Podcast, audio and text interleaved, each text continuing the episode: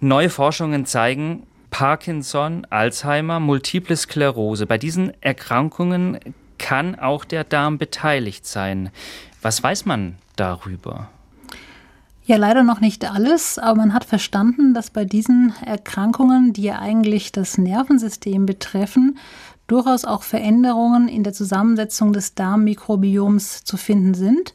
Das heißt, wir haben also bestimmte Bakterienarten zu viel oder zu wenig und da geht es ja nicht nur um Zählen, welche Bakterien sind vorhanden, sondern es geht ja vor allem auch um deren Funktion. Das heißt, man weiß heute, dass diese Bakterien zum einen das Immunsystem stimulieren, also anregen oder unterdrücken können, aber auch, dass zum Beispiel die Bildung von kurzkettigen Fettsäuren ganz wichtig ist, weil diese Fettsäuren auch eine Rolle spielen bei der Krankheitsentstehung, zum Beispiel auch bei neurologischen Erkrankungen.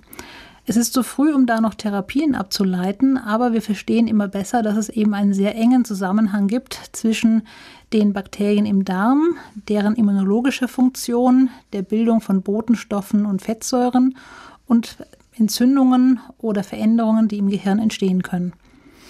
Das heißt, es wäre noch ein bisschen zu früh zu sagen, wenn ich einen gesunden Darm habe, kann der auch vor Krankheiten wie Parkinson, Alzheimer und Multiple Sklerose schützen.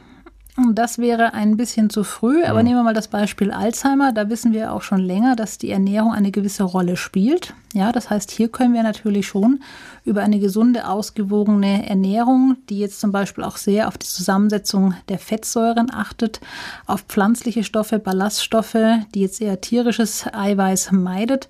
Auch da kennen wir Studien, dass eine solche Ernährung wohl eher vor der Entstehung von Demenz schützt oder es zumindest herauszögern kann. Es gibt auch Studien zu Multiple Sklerose beispielsweise, wo wir versuchen, diese Fettsäuren, die diese Darmbakterien eben nicht herstellen, ähm, als Tabletten hinzuzugeben und damit lassen sich erste Erfolge auch verzeichnen. Das heißt, alles am Anfang in den Kinderschuhen, aber durchaus schon erste Ansätze, die auch ein bisschen Einzug in die Praxis gehalten haben.